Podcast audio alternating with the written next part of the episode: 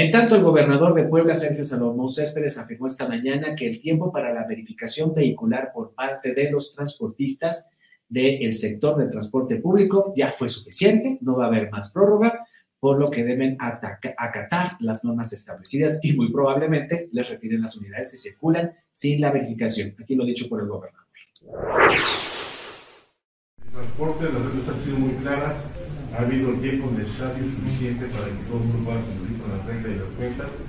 No buscamos minimizar a nadie, pero sí tenemos que entender que cuando se saca una norma es para el ordenamiento general y no todo mundo tiene que cumplir. Entendemos circunstancias, entendemos momentos, y cuando el gobierno en su momento no está preparado es cuando genera algún tipo de acciones en conjunto con la sociedad para poder alcanzar las metas. Pero en este caso, creo que ha sido tiempo suficiente necesario, las reglas fueron anunciadas con plena anticipación y el gobierno está preparado para hacer cumplir los reglamentos como están estipulados. Entonces, daremos paso con mucha certeza, siempre atentos a la escucha, siempre atentos a respetar las diferentes formas de pensar y las mismas manifestaciones. Las puertas de la Secretaría de Gobernación siempre están abiertas para dialogar con todos, pero la aplicación de la ley en pueblo es una constante.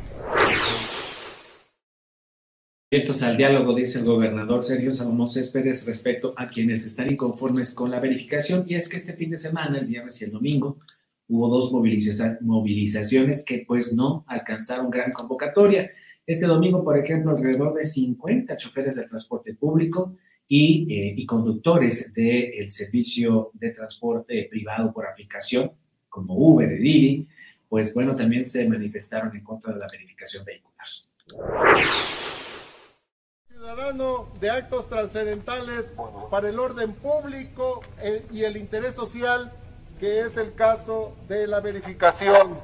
También tenemos el artículo 28, en donde el poder público del Estado dimana del pueblo se instituye en beneficio del pueblo y el programa de verificación no es en beneficio del pueblo.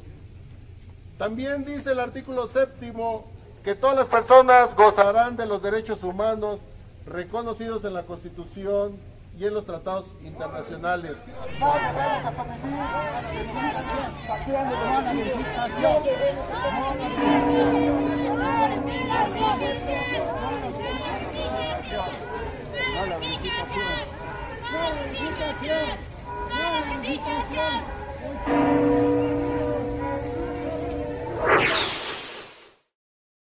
Hay quejas también de los automovilistas que aseguran que la gran mayoría de los vehículos que han, eh, pues que han, eh, que han visitado los centros de verificación pues no cumplen con la normativa, es decir, no pasan la prueba. Así que, pues bueno, hay que afinar los coches, hacerles pues, un, un, un, montón de arreglos para que pueda pasar la verificación.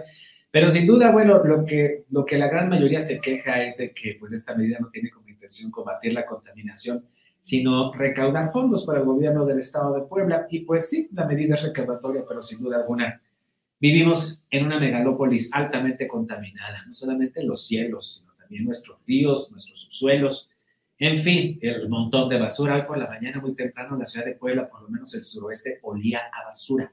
De pronto se viene el olor de el, del eh, relleno sanitario de Chiltepeque, especialmente a la zona sur, este, oeste, y que feo huele, huele a lixiviados, a líquidos, a líquidos lixiviados, y de ahí la importancia de que verifiquemos nuestras unidades. Cuesta, pero tener un automóvil cuesta mucho.